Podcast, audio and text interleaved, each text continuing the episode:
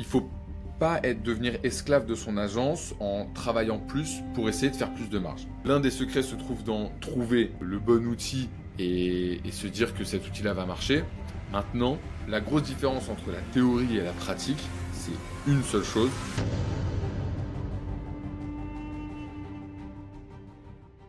Pierre, Panam, comment je dois t'appeler? Première question, comment je dois t'appeler?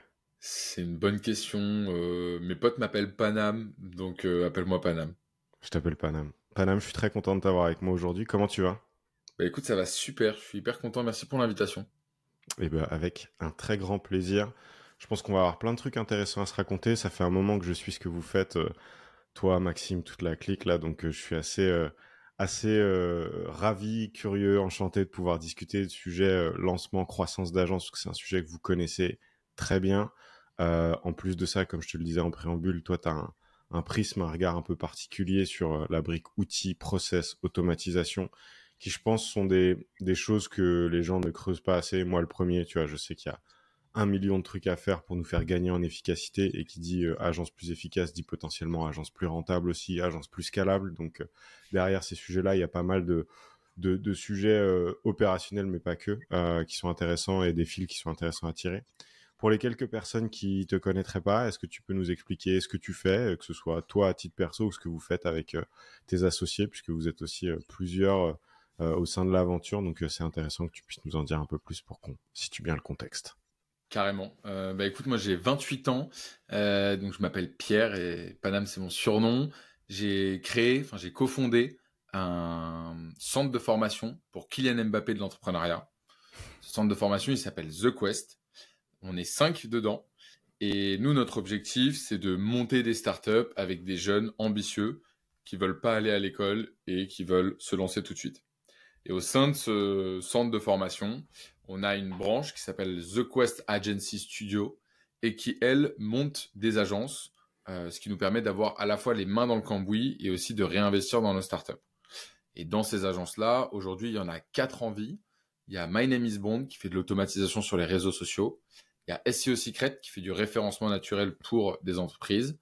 On a Anticao euh, qui permet aux agences justement de scaler en productisant leur offre. Et on a la petite dernière qui s'appelle IA Urgence, qui permet d'implémenter l'IA dans les entreprises. Ok, trop cool. Hyper intéressant parce que on est sur des verticales qui sont assez différentes les unes des autres. Donc très bon moyen de tester euh, votre euh, votre playbook, de dire euh, parce que tu as quand même fait un post il il y a pas si longtemps que ça sur LinkedIn où tu disais lancer une agence c'est facile je pense qu'il y aurait euh, pas mal de gens pour euh, te dire que leur expérience a peut-être pas été aussi simple que ça, mais c'est pour ça que c'est intéressant qu'on s'en parle. Euh, après, quand tu expliquais un peu le cheminement, les quatre étapes, j'étais assez d'accord avec toi. Trouver ton offre, trouver ta cible, créer une offre irrésistible et puis vendre en continu. La, mention en continu étant, je pense, la partie que les gens sous-estiment le plus. mais mais c'est intéressant de voir que du coup, derrière cette idée de, studio qui a vocation à développer des agences, euh, il y a, euh, euh, j'imagine, une thèse, des hypothèses de travail, un playbook que vous avez sans doute eu l'occasion de tester. et ce, plan étape par étape par lequel vous faites passer les agences qui passent par le studio pour, bah, j'imagine, confirmer l'offre, la valider, valider le marché et puis ensuite scaler, scaler l'activité. Euh, avant de monter euh, The Quest, et en particulier la branche agency, tu avais déjà euh, monté des agences, testé le modèle, ou c'est là où vous vous êtes dit go, on y va et on. alors, c'est vrai que le storytelling est assez clair aujourd'hui, mais dans la pratique, du coup, c'est toujours un peu plus confus. tu vas par itération. moi, j'ai commencé en tant que consultant donc, euh, j'ai compris ce qu'était le métier du service en accompagnant des groupes du 440 et euh, des, euh, des, PME. Donc là, j'ai compris les différents petits peu rouages du système. Ensuite, en parallèle en fait de ce CDI là que je faisais chez SIA Partner, j'ai monté My Name is Bond avec Maxime Blondel, donc lui aussi on mhm. l'appelle Blondie, son surnom, et Marion Carnero, qui est aujourd'hui la CEO de My Name is Bond. Donc on a monté ça tous les trois en parallèle de mon job. Et quand j'ai vu que mon agence me rapportait plus d'argent et que j'étais, euh, euh, on va dire à peu près sécurisé financièrement, j'ai quitté mon CDI pour me lancer pleinement. Et en fait, on a créé plusieurs agences. Donc, My Name is Bond, qui est une productized agency, qui est pas, c'est un type d'agence spécifique, mais on pourra y revenir après. On avait aussi SEO Secret. Et ensuite, on a décidé de euh, en lancer d'autres parce qu'on s'est dit, on a réussi à le faire deux fois bien. On s'est planté aussi euh, deux ou trois fois sur d'autres agences bien aussi. Euh, donc, on s'est dit, bon, maintenant, on va essayer de structurer ça un peu, comme tu le disais. On va essayer de mettre en place un peu un framework, réutiliser les outils qu'on a de bons, essayer de coacher un maximum les entrepreneurs qu'on accompagne. Et donc là, aujourd'hui, nous, on est dans, un, dans une posture où on teste des idées d'agence, on trouve un CEO, on lui dit, est-ce que tu as la dalle? Est-ce que tu es quelqu'un de motivé? Si oui, banco, on y va et on va tout faire pour que tu puisses monter ton agence, être un CEO heureux et être libre financièrement et géographiquement. Je voudrais juste aussi, alors c'est hyper clair, merci pour la précision. Avant de passer, euh, j'ai un follow-up à cette question-là, mais juste avant ça, tu as mentionné brièvement le fait de dire euh, on a une branche au sein de The Quest qui est The Quest Agency euh, qui nous permet de monter des agences pour réinvestir dans nos startups. Ouais. Ce que ça suppose, c'est que tes agences soient rentables. Alors ça, c'est une évidence. De toute façon, c'est pas viable si elles le sont pas un minimum.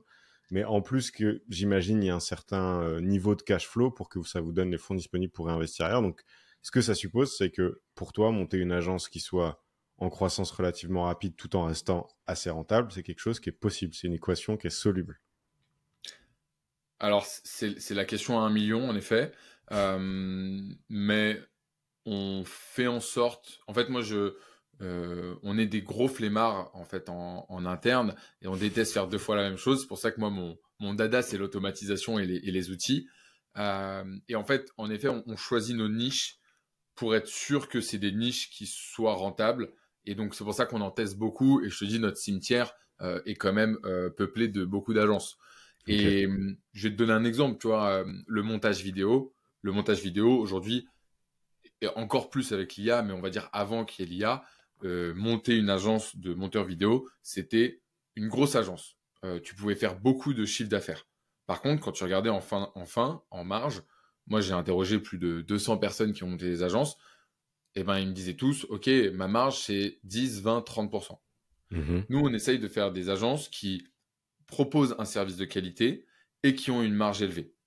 Et comment? Eh ben, en se focusant non pas sur le temps que passent les équipes à réaliser la partie, le projet, mais sur la valeur que ça apporte au client. Et en fait, quand tu mmh penses valeur et quand tu penses plus agence, c'est là où il y a un switch dans ta tête et c'est là où tu peux créer quelque chose de scalable. Parce que si tu as beaucoup de marge, tu peux investir, c'est-à-dire tu peux recruter, tu peux aller chercher les meilleurs outils du marché, les meilleurs freelances avec qui bosser, etc., etc. Et donc en fait, c'est un cercle vertueux. Là où, en fait, nous, quand on a bossé parfois avec des anciens freelances qui maîtrisaient très bien leur sujet et on a voulu les faire passer en mode agence, en fait, tu as un vrai blocage intellectuel qui, eux, se bloquent en se disant non, mais moi, j'y ai passé deux heures, mais deux heures, ça vaut 300 euros, donc je facture 300 euros au client. Non, non, mhm. en fait, là, tu es en train de faire économiser à ton client euh, 3 CDI, donc tu vas facturer 3 CDI à ton client. Et lui, ensuite, mhm. il aura un retour sur investissement sur les 5 prochaines années. Très clair. Je pense que là, on, touche à un point qui est hyper important et qui, pour les gens qui réfléchissent encore leur offre ou leur modèle, ça vaut le coup d'y réfléchir, cette question de la valeur que tu génères plus que ce que ça te coûte pour produire, plus ta marge, qui je pense est un peu effectivement le mode de réflexion par défaut, qui est de dire, ça va, je vais prendre trois personnes, leur TJM c'est X, je, vais, je rajoute à ça ma marge, je sais combien je vais facturer pour euh, la mission, entre guillemets.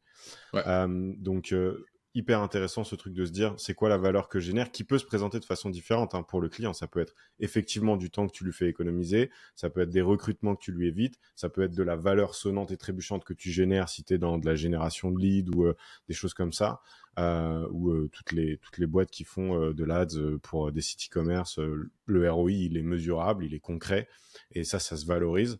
Donc je trouve ça hyper intéressant d'avoir changer de, paradigme ou en fait d'avoir changé de perspective en se disant on va prendre le truc entre guillemets à l'envers, plus que ce que ça nous coûte, on va voir ce que ça rapporte à nos clients et la valeur que ça génère et en fonction de ça on va pricer nos offres et pas l'inverse.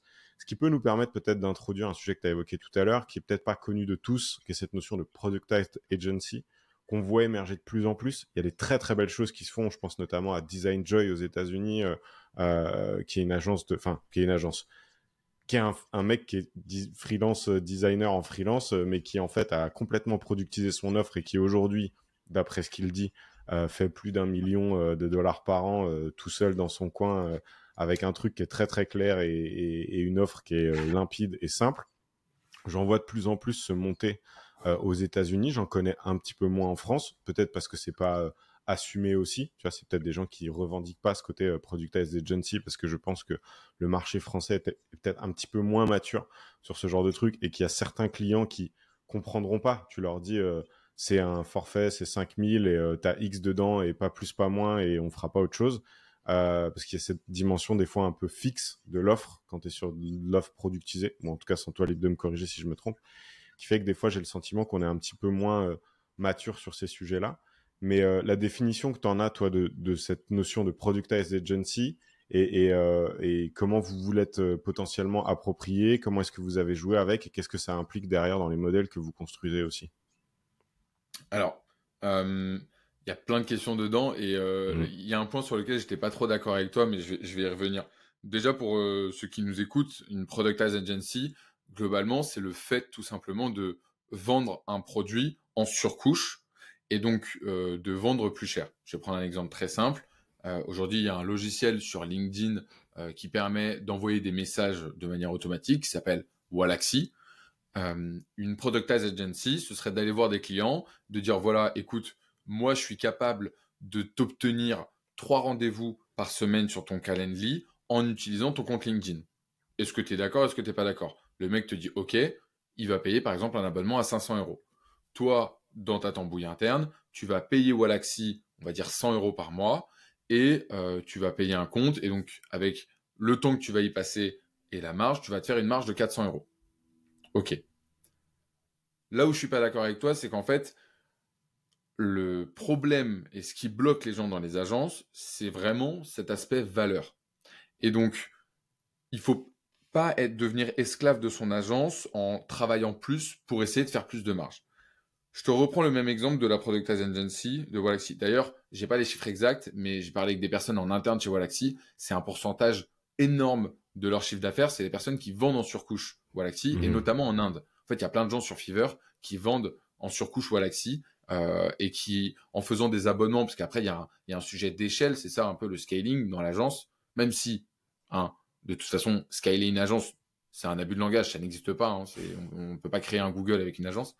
Par contre, tu vois, il y a un effet de volume où, ok, bah, du coup, tu deviens partenaire exclusif, euh, tu as accès à 3000 licences, du coup, tu les touches beaucoup moins cher, etc. etc. Donc après, il y a un mmh. effet boule de neige, et c'est là où tu commences à faire des vraies marges. Euh, et donc, je te disais ça pourquoi? Parce que voilà, tu prends l'exemple de Wallaxy, donc là, je t'ai dit pricer 500 euros. Sauf que si le client que tu as en face de toi, c'est un client qui est en life science et qui vend des contrats à 1 million et que grâce à toi, il a 10 fois plus de rendez-vous, donc il a 10 fois plus de rendez-vous, donc on va dire on va dire 100 fois plus de rendez-vous, donc il close une personne grâce à toi. Il a closé un contrat à 1 million, lui il prend une marge de 100 000.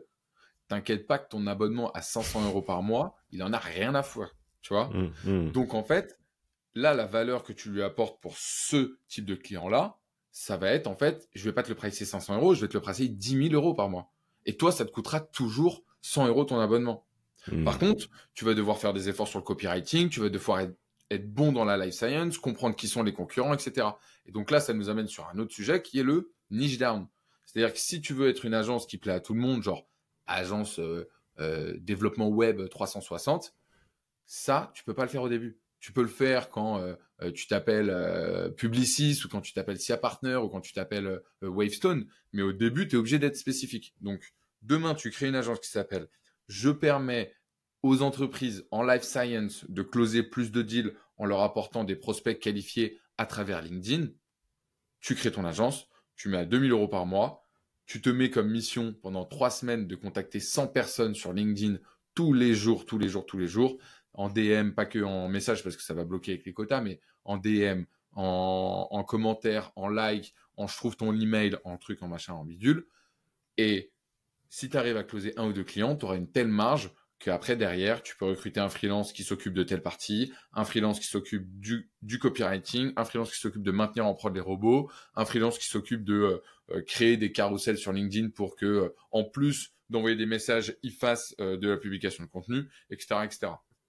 Ok, c'est très clair. Dit comme ça, c'est assez simple. Donc c'est, tu trouves un marche, enfin, tu trouves une presta, un skills, quelque chose que tu sais faire et que tu sais pouvoir vendre, qui va générer de la valeur pour les personnes que tu cherches à servir. Tu essayes de nicher le plus possible en étant spécifique, que ce soit sur la presta que tu délivres et le type d'entreprise que tu sers. Et après, tu bombardes pour aller euh, contacter du monde, pour essayer de générer du lead, closer tes premiers clients. Et ensuite, tu réfléchis à comment tu vas structurer les opérations et tu vas pouvoir commencer avec la marge que tu auras générée sur les premiers contrats que tu as closés à déléguer à d'autres euh, gens pour euh, te concentrer sur le développement, on va dire, de l'agence.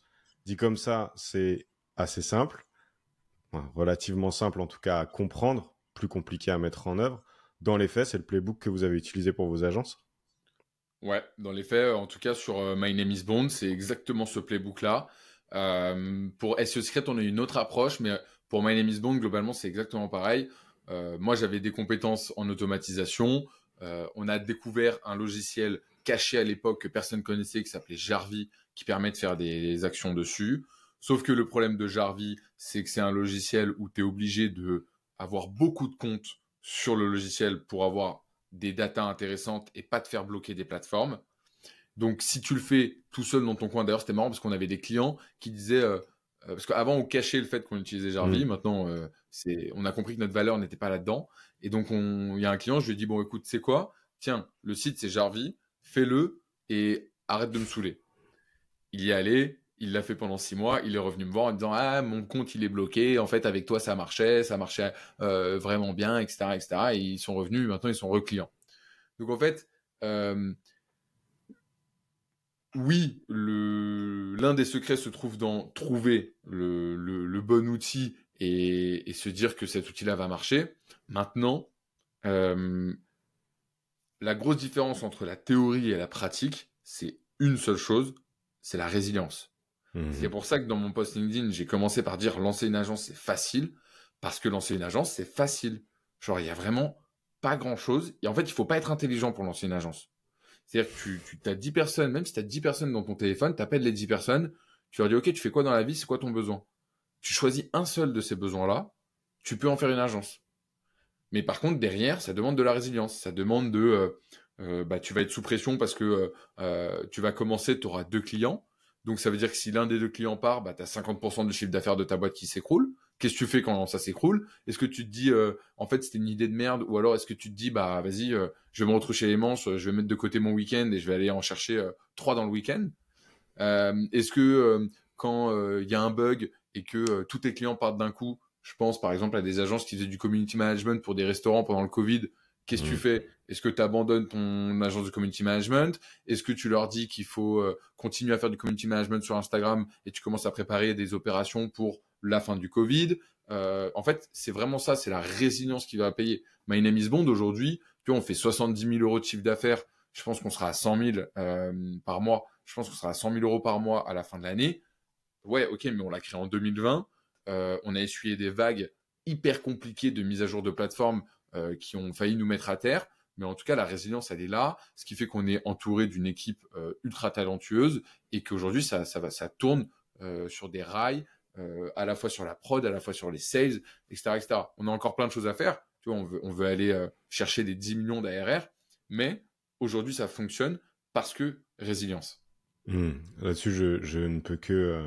Je suis complètement d'accord avec toi. Hein, et puis, l'histoire de, de notre agence, c'est vraiment que ça. Hein. Moi, j'arrive en début 2020, euh, on se cherche, on n'a pas de modèle. Euh, l'agence n'était même pas encore euh, tellement dans les plans. À la base, on était plus parti sur une boîte de formation et en fait, on se rend compte que c'est une galère de ouf sur le plan administratif. Du coup, on pivote, on revient à ce qu'on sait faire puisque Benjamin et Glenn, mes deux associés, étaient en mode prestataire de service, donc l'un freelance, l'autre avait déjà une plus petite agence à l'époque sensiblement sur les mêmes sujets. On se dit bon bah vas-y, on, va faire ce qu'on sait faire, on vend de la prestation de service.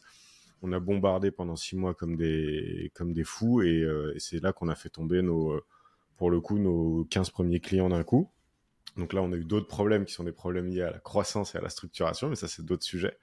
Et après, euh, ça fait un an et demi que j'arrête pas de dire on a un truc qui fonctionne, ne cherchons pas à réinventer la roue, faisons plus et faisons mieux de ce qui fait, ce qui nous a amené ici peut nous amener encore plus loin, mais ça suppose qu'on en fasse plus et mieux. Et c'est là où justement on a commencé aussi à implémenter un certain nombre d'outils, euh, notamment sur l'outreach, notamment euh, sur sur des choses comme ça, euh, pour avoir cette notion de de volume qu'on n'avait pas avant, sans doute un peu par timidité et parce qu'on n'en avait pas besoin à l'époque, puisque on avait déjà du mal à absorber la croissance rapide qu'on avait connue entre en grosso merdo mi 2020 et, fin 2021, je pense. On a dû commencer à vraiment tester les outils il y a, un an de ça. Euh, et, des outils qui d'ailleurs euh, fonctionnent. Hein. Euh, mais en tout cas, je te rejoins sur ce côté, pas chercher à réinventer la roue, se focaliser sur les bons sujets. Et une fois que tu as, entre guillemets, ton, ton product market fit, que tu sais que tu as un service qui se vend et que tu sais que tu as un marché qui a, un besoin qui est avéré, bah faut juste y aller et faut bombarder, il faut pas lâcher pendant pendant 2 3 ans et là tu arrives sur un truc qui commence à être qui commence à être très cool. Euh, pour, euh, rester euh, un truc qui aide aussi euh, pour être résilient, je pense, c'est d'avoir la bonne infrastructure dans cette notion d'infrastructure, parce que dans l'idée, c'est aussi de se dire comment des sujets à adresser, il y en a un paquet quand je dis ce qui aide à être résilient, c'est d'avoir la bonne infrastructure, c'est de se dire les problèmes que tu peux relativement facilement résoudre, ou en tout cas sur lesquels tu peux mettre en place des process et des systèmes pour pas que ça redevienne des problèmes au quotidien, euh, ça, peut être une bonne idée de s'attaquer à ces trucs-là pour pouvoir euh, écluser les sujets les uns après les autres et se focaliser sur sur euh, sur les sur d'autres problèmes. Donc, qui dit infrastructure dit outils, sujet que tu maîtrises particulièrement bien. Aujourd'hui, qu'est-ce qui, on va dire, dans les différentes activités composantes qui sont nécessaires au développement d'une agence, que ce soit niveau marketing, niveau sales, niveau opérationnel, euh, alors après, l'opérationnel, c'est peut-être plus compliqué parce que c'est très fonction de l'activité de l'agence, mais quels sont euh, les outils, les process, les systèmes que tu as pu mettre en place, qui ont fait une vraie diff, qui vous ont permis euh, potentiellement peut-être d'accélérer la croissance de certaines de vos agences et quels sont les outils que tu surveilles aujourd'hui où tu penses que les premiers arrivés auront un, vrai gros avantage concurrentiel dans les 12-18 prochains mois? Je suis curieux d'avoir ton, ton, feedback là-dessus. Euh, alors déjà les, outils, euh, il y, a quelque chose que je veux dire, c'est que je me suis pris les pieds dans le tapis avec les outils sur euh, la manière dont je l'ai amené avec les personnes on a redémarré une agence. C'est-à-dire qu'en fait, un, bon outil, c'est un outil que tu comprends pourquoi tu l'utilises. Vraiment. Mmh C'est-à-dire que tu t'es retrouvé un jour dans la merde et donc du coup tu l'utilises. Euh, je vais te dire après comment on a, on a typiquement euh, sur My Name is Bond, même sur SEO Secret, comment est-ce qu'on a eu ce, cette évolution d'outils qui nous a amené aujourd'hui à notre stack, mais qu'on a vraiment fait par itération. Et avant, je veux juste te dire qu'en fait, aujourd'hui, quand je relance une agence, moi, j'arrive avec le CEO et je lui dis voilà, c'est simple, euh, pour telle chose, tu prends tel outil, tel truc, tel truc, tel truc, tel truc. Sauf qu'en fait, lui, il a jamais ou très peu fait d'agence et donc il, il comprend pas pourquoi il se casse la tête à mettre toutes les notes euh, de ses calls dans HubSpot avec son mmh. prospect. On va voir pourquoi je lui casse la tête à faire ça. Et donc en fait, c'est une mauvaise technique pour ceux qui veulent faire du coaching d'entrepreneur. C'est une mauvaise technique d'imposer en fait un outil. Il faut d'abord que lui aussi fasse son chemin et qu'il comprenne, parce que nous on parle en fait à des entrepreneurs, on parle pas à des salariés. Il faut qu'il comprenne pourquoi c'est important. Et quand il va euh, se retrouver face à un client et qu'il sera, il va lui dire ah euh, la semaine dernière c'était sympa notre call et que le mec va lui dire non non mais en fait euh, c'était il y a six mois, donc euh, je sais pas ce que tu racontes, ou alors tu m'as confondu avec mon collègue. Là, il va se rendre compte qu'en fait, c'est important de prendre des notes de ses calls, d'avoir le lien de ses différentes propales dans HubSpot, etc. Anyway, en gros, nous, on a monté les outils avec moi une obsession qui a toujours été de ne jamais faire deux fois la même chose. Donc tout ce que j'ai essayé de créer avait pour vocation de un rester dans le temps et de deux de permettre au prochain client d'avoir un service de meilleure qualité que le client d'avant. Donc, quand j'ai commencé ma première agence, tout se faisait par email ou par SMS. Donc, euh, machin, il m'appelait, je disais, ouais, t'inquiète, je reviens vers toi, etc. Et toutes les informations étaient par euh, email. Euh, j'avais quand même, je crois, les premiers paiements, je crois que ça se faisait à l'époque avec un logiciel qu'on utilisait beaucoup qui s'appelait ChargeBee, qui maintenant est une fonctionnalité interne à Stripe mais qui permet en fait d'avoir des, euh, des, paiements récurrents. Donc, euh, on partageait un lien de paiement, les gens payaient, et après, tout se faisait de manière archaïque. Moi, je faisais des rapports en, en, visio. Je faisais le rapport des différents robots on, vend de l'automatisation sur, euh, de l'automatisation sur Instagram. Donc, euh, tu branches ton compte à notre euh, agence et après, derrière, tu as des vrais followers qualifiés tous les mois. Moi, je faisais des points visio avec les clients d'une demi-heure où j'expliquais les résultats. Imagine. ça me rend fou en vrai quand j'y, quand j'y pense maintenant. et donc, ça, tu vois, je me suis dit, mais attends, mais genre, je, commençais à avoir la boule au ventre en fait en fin de mois à devoir faire tous les rapports parce que tu vois, au début, on avait trois clients, après, on en avait 15 je commençais à passer trois jours à faire les rapports et je me disais, mais en fait, euh, c'est ouf, quoi. C'est pas normal, je peux pas faire ça. Donc, je me suis dit, il faut que je trouve un outil qui permet d'avoir des dashboards. Donc, j'ai cherché. Euh, voilà. Après, tu cherches hein, quand tu quand tu sais que tu vas économiser trois jours de ta vie, euh, tu vas sur Reddit, tu vas sur Facebook, tu vas partout. Tu vois, genre dans les forums les plus dark, tu vas même sur Quora, tu vas, partout. Tu veux trouver un outil pas cher qui fait des métriques. Et toi, après, tu arrives en mode agence et tu dis, hey, t'as un outil qui est sympa, euh, je te prends 30 licences. Et là, le mec, il te dit, ah, mais t'es, mon plus gros client, viens, je te fais un prix. Et toi, tu dis, vas-y, viens, je scale, tu vois? Euh, donc, voilà, de fil en aiguille. Ensuite, on a dit, ah, mais les rapports, en fait, ce serait bien qu'ils les aient en temps réel. Donc là, je me suis dit, bon, bah, je vais créer une web app. J'ai jamais créé de web app. Euh, ah, bah, tiens, j'en ai marre d'avoir tout dans mes emails, je vais mettre ça dans un Google Sheet. Ah, bah, tiens, Google Sheet, ça me saoule parce que tout le monde fait sa live dans toutes les cases et plus personne ne comprend rien. Donc, je vais mettre ça dans une base de données pour que ce soit plus strict. je vais me mettre sur Airtable ah bah tiens, en fait, Airtable, je peux le lier avec une web app pour avoir directement un dashboard. Donc, je vais créer un, dashboard sur Softair. Euh, ah bah tiens, en fait, euh, ce serait pas mal qu'ils aient aussi leur FAQ sur le, sur le dashboard. Donc vas-y, je vais créer des vidéos, donc je vais tourner des vidéos. Ah bah tiens, les vidéos, je vais les mettre aussi sur YouTube. Ok, donc je vais créer une vidéo YouTube, mettre les FAQ, la mettre dans le dashboard. Euh, ah bah tiens, en fait, le lien, je vais arrêter de l'envoyer par mail, je vais peut-être le mettre direct dans le dashboard. Comme ça, je leur partage juste un URL, ils remplissent leurs informations tout est bon dans la facturation. Et en fait, ils ont un, un, un funnel d'onboarding clair jusqu'à leur dashboard et ils sont, ils rentrent direct dans un univers. Et tac, et tac, et tac, et tac, et tac. Euh, quelques nuits blanches et quelques euh, euh, pas mal de temps passé avec des pattes en regardant YouTube et des tutoriels. et puis après, au bout d'un moment, tu as un produit qui est cool, tu vois. Et donc, globalement, aujourd'hui, moi, les outils que j'utilise et que j'aime bien, c'est Airtable, en fait, pour les bases de données. C'est vraiment mon outil chouchou. Euh, présentation, donc moi, j'aime bien, euh, bon, ça dépend de ce qu'on vend, mais euh, pour les agences de services qui, qui font vraiment des propals où il y a un accompagnement personnalisé, tu vois, une présentation type sur Google Slide ou quoi, je trouve que c'est important. Et nous, ce qu'on fait, c'est qu'on a des templates, du coup, qu'on duplique et qu'on met ensuite à la sauce du, du, du client. Maintenant, j'utilise même une IA qui s'appelle gamma.app, euh, où en fait, tu arrives avec un Google Doc, tu lui donnes et il te crée une présentation PowerPoint. Ça, je l'ai fait parce que moi, je suis une bille en design. Donc euh, voilà, il fallait que j'arrivais à écrire le fond, mais le design, je mettais trop de temps, donc j'ai utilisé ça. Et c'est un lien après que tu partages à l'extérieur et tout qui est bien. Euh, je regarde dans mes, dans mes icônes de bureau. Euh, moi, j'utilise, je suis un, pour les to-do, par exemple, typiquement, c'est un gros sujet, la to-do. Donc moi, il, moi, j'ai une to-do un peu complexe parce que j'ai ma to-do et la to-do par agence. Donc, euh, ça mmh. fait des to-do un peu embriqués. J'utilise Todoist. Euh, Todoist, je trouve que c'est euh, c'est vraiment le, le, comme la métaphore, tu vois, de Dumbledore dans, dans Harry Potter où il prend ses, ses, pensées, il les met dans un mmh. bocal, là, dans un mmh. vase. c'est pareil, tu vois. Pour moi, Todoist, c'est dès que je pense à un truc dans la rue et tout, tac, tac, Todoist. Euh, Notion, j'aime bien Notion. Mais je suis pas non plus un grand fan comme il y a des gens qui sont très fans de Notion. Euh, et après, euh, pour tout ce qui est savoir que j'aime bien, que j'aimerais bien relire quand j'aurai 80 piges, j'utilise Obsidian. Hmm. C'est vraiment ma façon d'utiliser Obsidian, c'est de me dire, euh, ça c'est un truc, ça n'a pas bougé, tu vois. Euh, J'utilise pas Note iPhone, mais en gros l'équivalent pour les autres gens serait Note iPhone. Euh, mais là, je commence à avoir des trucs solides sur Obsidian, je commence à avoir des réflexions poussées. Je sais que si demain et demain j'écrirai, je pense, un livre sur un thème, euh, je sais que j'ai déjà, tu vois, 30-40% de, de mon livre qui est, qui est dans Obsidian.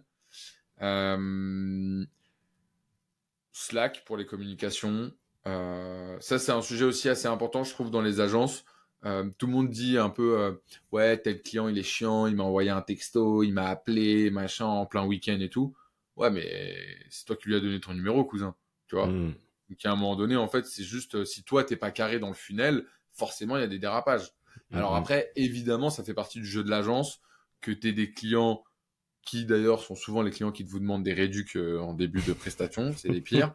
Euh, en fait, c'est doublement ta faute parce que, un, t'es pas allé chercher un mec euh, qui était ton ICP, ton personnage, genre ton, dans ta cible, et deux, en plus, tu, tu, tu lui as laissé prendre ses aises. Donc, euh, tu vois, typiquement, nous, on focalise tout, soit sur Slack, soit par email, ça dépend des agences, mais on, on centralise l'information. comme ça, c'est hyper important. Et je pense que le point, vraiment l'un des points, l'un des nerfs de la guerre dans le delivery des missions, je pense que c'est l'aspect communication et visibilité en fait, il faut. À partir du moment où il y a un client qui vient de voir avec un mécontentement, en fait, c'est déjà trop tard. il, est déjà mécontent, tu vois. Donc, pour prévenir ça, ce qu'il faut, c'est énormément de communication. Et pour ça, tu vois, je vais te donner deux tips. Le premier, c'est quand tu dis que tu délivres quelque chose ou que tu as un rendu le jeudi, bah, tu, l'envoies le mercredi soir.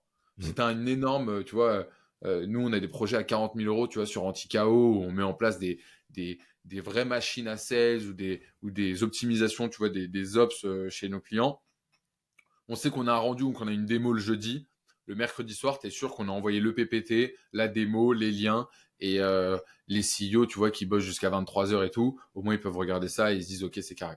Ça, mm. c'est le premier type. C'est toujours, ça, rentre dans l'image de dire, je promets 90 et je délivre 100%. Mm. Et après, l'autre type, je pense que c'est vraiment de, se dire que un client mécontent, en fait, c'est un client qui est anxieux et qui a peur et qui se dit, putain, j'ai dépensé 15 000 euros dans une euh, mission euh, là, je vois pas trop que ça avance. Euh, il s'est réveillé un matin, il était mal luné. J'ai pas, pas eu de mail. J'ai pas de visibilité, etc. Alors que toi, toi, es dans ton garage, tu es dans ton agence, tu es en train de bosser, et pour toi, c'est évident que ce client-là est, au milieu de tes pensées toute la journée. Donc, ce qu'il faut faire, c'est en fait lui donner de la visibilité. Et pour ça, moi, la meilleure chose que je conseille à toutes les agences qu'on accompagne, c'est de faire des dashboards. C'est-à-dire que tu fais un dashboard, tu dis voilà, écoute, ton dashboard, il est là, tes factures, elles sont là, le statut de la mission aujourd'hui, c'est ça. C'est-à-dire, on est en attente que Martine de la Compta nous envoie les codes pour qu'on puisse se connecter à tel outil. Ou alors, euh, euh, on attend que tu nous valides telle ou telle chose. Euh, et donc, ça, en fait, c'est pour moi vraiment le plus important, c'est de donner de la visibilité. Mmh, ouais, je suis d'accord avec toi là-dessus. C'est vrai que c'est un truc sur lequel on, on, bosse énormément. Et, et c'est vrai qu'il y a plein de choses. Enfin, c'est typiquement côté insatisfaction client, le genre de cas de figure où euh, prévenir, euh, vaut mieux prévenir que guérir. Et en fait, tu te rends compte que rien qu'en communiquant régulièrement, en faisant des updates, euh, ça t'évite pas mal de déconvenus et ça t'évite que la personne en face elle monte en pression et que le jour où elle te tombe dessus, ce soit les foudres de l'enfer et toi tu comprends pas trop parce qu'en fait t'étais dans les temps, t'avais juste pas pensé à updater la personne et là elle avait l'impression qu'il se passait rien depuis deux ou trois semaines, ce qui est, je le conçois, assez désagréable. Ce que je retiens de tout ce que tu viens de dire, c'est assez intéressant et euh, notamment c'est un point hyper important qui je pense peut être quelque chose qu'on a tendance à oublier quand on plonge dans le monde merveilleux des outils, des SaaS et en particulier de l'intelligence artificielle, euh, puisqu'on a vu des choses très cool émerger. Euh, et donc je pense qu'il peut y avoir ce truc un peu de euh, faux mot de se dire ah putain, oh putain, il y a plein d'outils, il faut que j'aille tout il faut que j'aille voir, faut que j'aille machin. Mais ce que j'aime bien dans ce que tu disais, c'est que c'est le besoin qui dicte l'outil et pas l'inverse. Euh, et qu'en fait, euh, avant de commencer à te poser la question de savoir qu'est-ce que tu vas mettre en place en termes d'outils, de process, de système, c'est ok, mais c'est quoi les besoins? Concrètement De quoi on a besoin pour délivrer une prestation de qualité qui soit en accord avec le cahier des charges sur lequel on s'est mis d'accord avec le client. Et, euh, et je pense que moi, c'est un truc avec lequel je me suis, enfin, c'est quelque chose qui me vient assez naturellement d'avoir ce truc de on diagnostique des problèmes et on trouve des solutions pour les régler. Euh, mais c'est quelque chose que j'ai mis du temps à comprendre parce qu'au départ, je voulais construire des systèmes qui étaient parfaits dès le début. Mais en fait, construire un système qui est parfait dès le début quand tu n'as pas de, de, de, retour de ton marché et que tu n'as pas de visibilité sur les besoins réels, c'est prendre le risque de construire le mauvais truc. Et après, bah, du coup, ça suppose de tout casser pour reconstruire quelque chose d'autre, quoi. Et c'est ça qui est, euh, c'est ça qui est assez, qui peut être assez ingrat. Et c'est pour ça que je pense que c'est hyper important de se dire, ok, je fais, euh, mon MVP, je fais mon le truc le minimum viable, je teste, je prends les retours, j'itère, tu vois, ce que tu disais là, le cheminement que tu évoquais de euh, on a commencé comme ça et puis après on a mis un dashboard et on s'est dit que ce dashboard il fallait qu'il soit accessible de cette façon et puis on a intégré ces éléments et puis on a fait ça. Et en fait, je me je, je me reconnais vachement là-dedans parce que moi ça a été euh, on a testé un truc, on a shippé, on voit des fois on n'a même pas de retour, c'est juste tu tu vois les réactions des gens que tu as en face de toi, tu te dis ah ok, il a posé cette question, il a tiqué sur ce truc, il nous a repris là-dessus, je prends note et sur le prochain, euh, on va essayer autre chose, on va itérer, on va améliorer ce petit point-là de la présentation, euh, on va améliorer euh, ce truc-là de ce livrable-là, et en fait, de façon itérative, tu arrives à un truc qui commence à être, à être assez canon. j'aime bien cette philosophie que tu as de dire il faut que chaque nouveau client soit mieux servi que le précédent. Euh, l'enjeu étant que le client précédent, bah, tu, au, fil, au fil de l'eau, il bénéficie aussi des upgrades pour que bah, il reste et il voit que la prestation évolue et il est content. quoi. Mais euh, j'aime bien ce, ce côté euh, se challenger un peu à amélioration continue. Quoi. Comment on peut faire 1%, 2%, 3% de mieux la fois d'après que celle d'avant. Euh, quelque chose que, que je partage et qui est un peu ingrat hein, parce que ça suppose de se remettre en question constamment et de pouvoir se dire euh, ok euh, t'es jamais vraiment arrivé tu peux toujours faire un peu mieux. Des fois ça peut paraître marginal ça peut être sur des, petits éléments de détail mais tu peux toujours faire un peu mieux.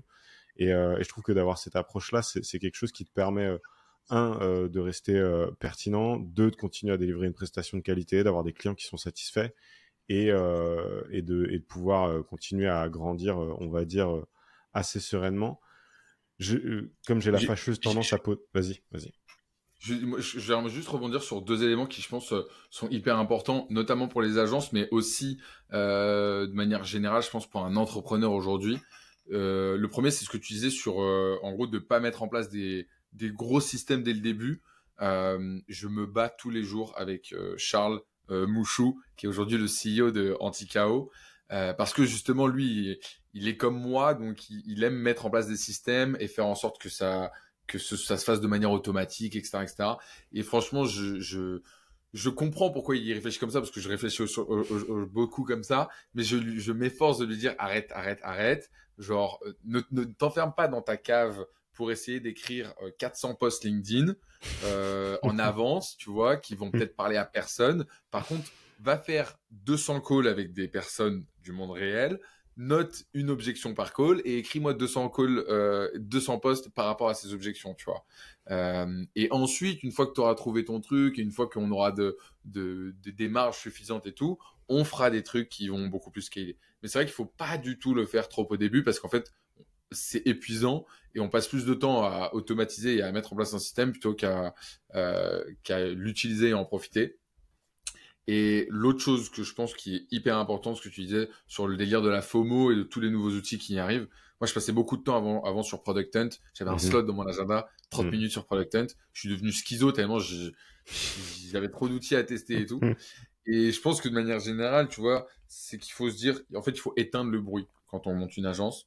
C'est-à-dire que on monte une agence, il faut, et je pense que c'est une étape vraiment hyper importante, c'est-à-dire qu'il faut signer un contrat avec soi-même pour se dire, OK, je vais monter une agence.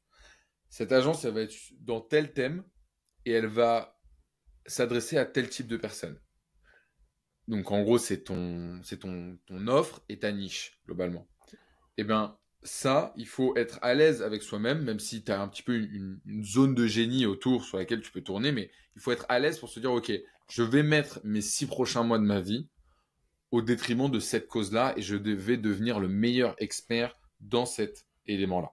Et si tu n'éteins pas le bruit, si tu n'éteins pas tous les, euh, euh, toutes les success stories sur LinkedIn, euh, tous les nouveaux outils qui tombent, toutes les personnes qui disent qu'il faut faire des NFT, mais non, mais en fait, faire de l'IA, mais non, mais en fait, faut faire ça, c'est, tu ne deviendras jamais expert. Parce qu'en fait, il faut juste se dire que la différence qui fait entre toi et une autre agence, c'est le temps que tu as passé dans ton domaine. Et c'est ton expertise pure et dure dans ton domaine.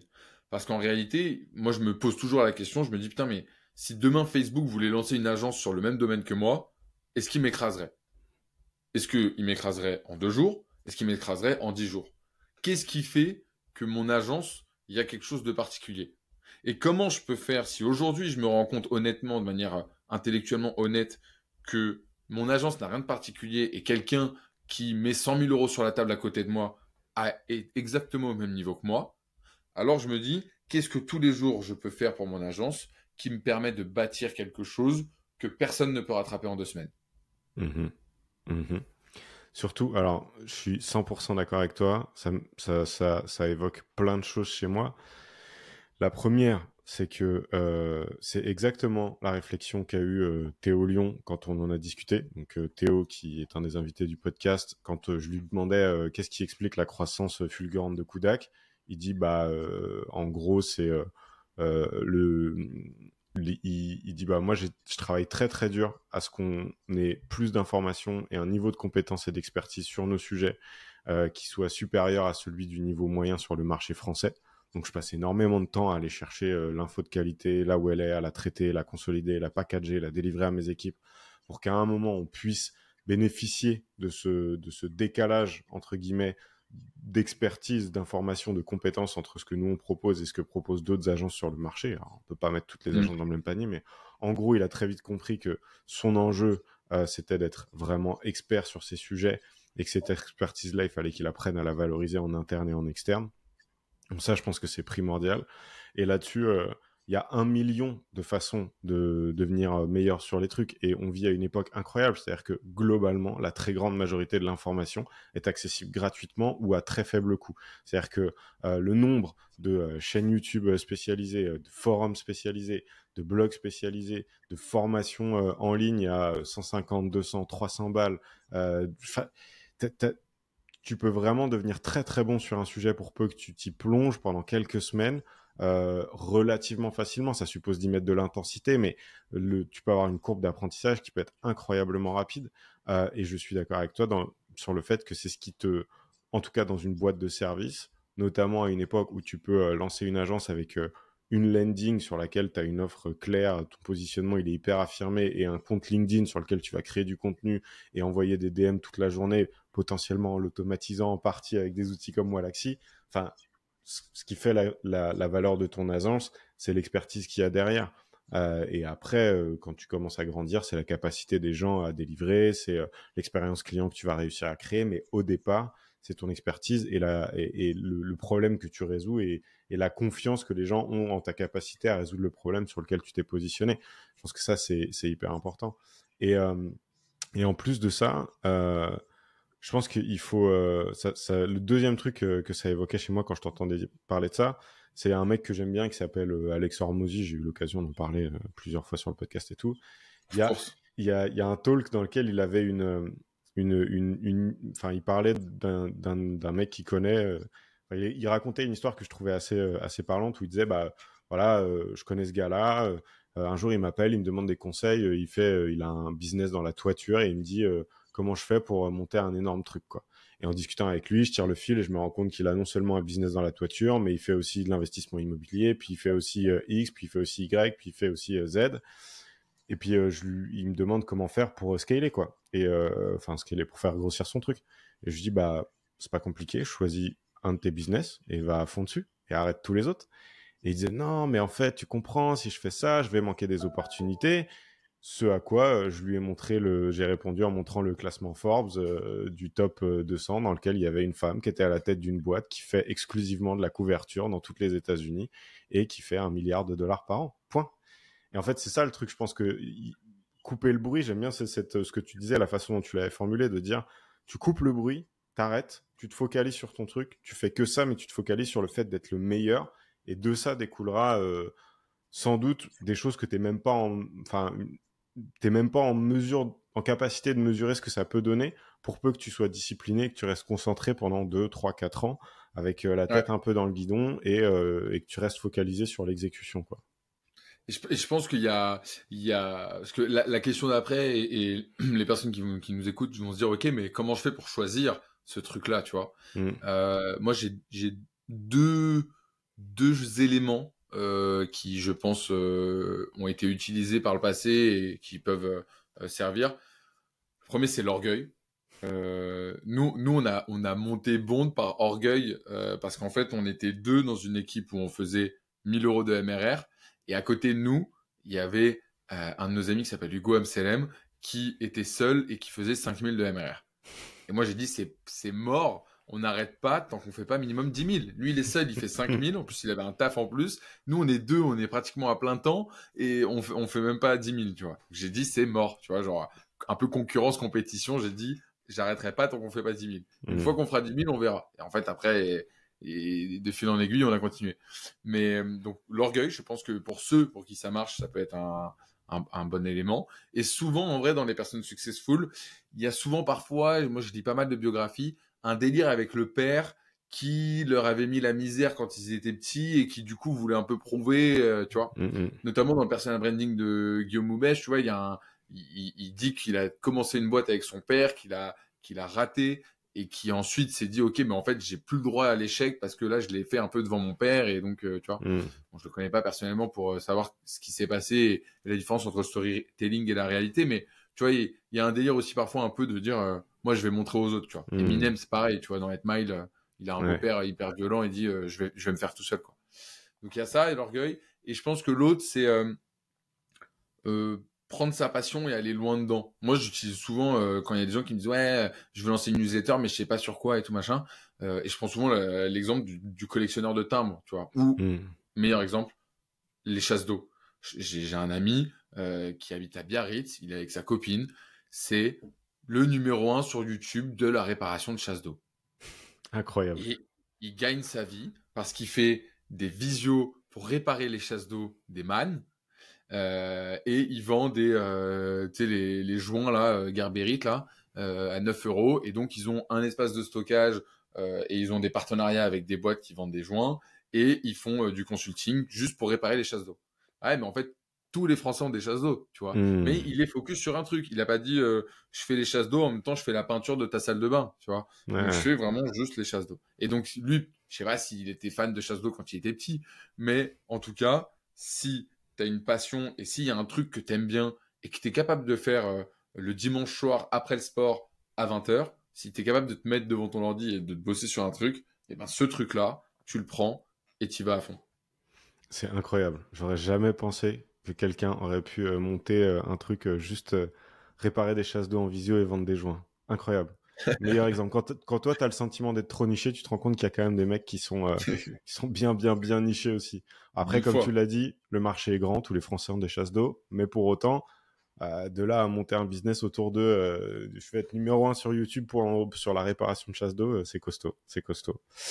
Mais il, le dit, hein, Ormondi, hein, il est très clair là-dessus. hein, il Mm. dit si, vous vous nichez pas euh, à fond, à fond, à fond, c'est mort quoi. Mm. Et il prend l'exemple notamment, je crois, que d'une d'une euh, d'une formation en management du temps et il la- il la découpe et il dit voilà Oui. bah formation en, en time management euh, pour tout le monde bah tu la vends 20 balles. Par contre si c'est euh, euh, management du temps pour équipe de B2B qui cherche à avoir des leads qualifiés, tu peux la vendre 2000 euros. Ouais, c'est dans son, c'est dans son bouquin euh, 100 Million Offers là, qui il prend cet exemple-là qui était effectivement hyper, euh, hyper parlant.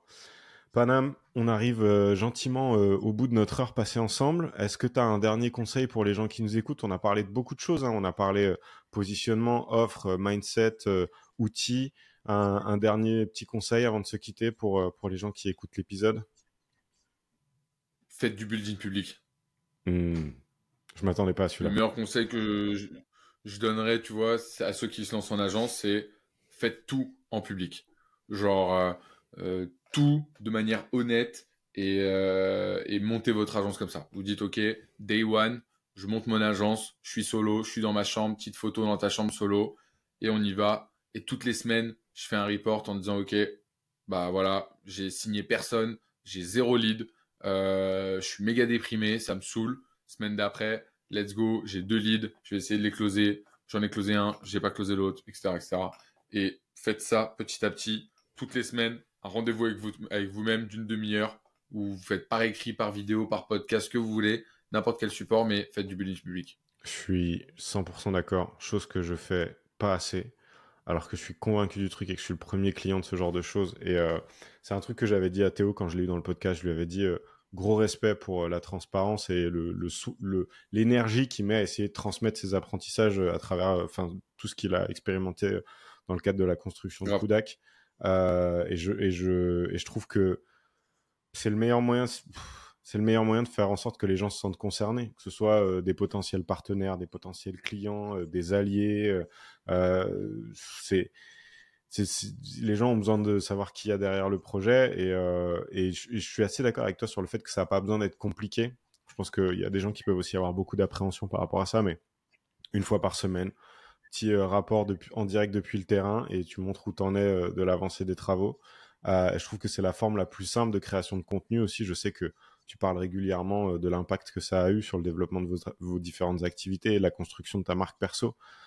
mais en fait, souvent, on en fait un truc énorme construire une marque personnelle, il faut que tu aies tes piliers de contenu, il faut que tu aies tes machins, tes trucs. Non, juste parle de ce que tu fais. Déjà une fois par semaine, fais un rapport sur tes différentes activités, ce que tu as appris, les erreurs que tu as fait, où t'en es, euh, ta petite météo perso et, euh, et, go. Et ce sera déjà pas mal. Et je suis sûr qu'il y a plein de gens que ça va intéresser. Je sais que Marion l'a fait aussi beaucoup. Je sais pas si elle continue, mais je sais que je suivais Marion sur LinkedIn et qu'elle le faisait régulièrement, ce, ce, truc de building public. Et je trouvais ça très cool.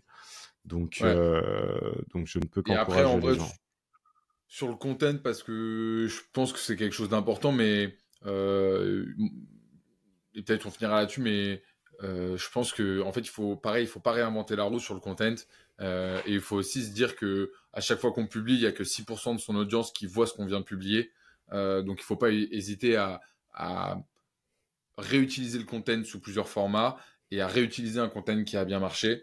Et tu vois typiquement un, un podcast comme comme on vient de faire là euh, moi, c'est un content que je vais transformer en article, que je vais transformer en post LinkedIn, que je vais, tu vois. Et, et, et ça, en vrai, c'est l'un aussi des secrets euh, des personnes qui arrivent à avoir un personal branding et qui arrivent à être résilients dans ce personal branding là. Parce que c'est bien de le faire pendant un mois, c'est plus dur de le faire pendant cinq ans.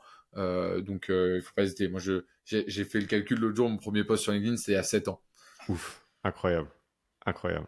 Et depuis, parce que j'ai vu que tu avais publié sur le sujet, 473 euh, posts, 2 millions et demi de vues, 12 000 abonnés, du CA pour tes agences et de la street cred dans l'optimisation des ops. Ça me paraît pas mal comme bilan.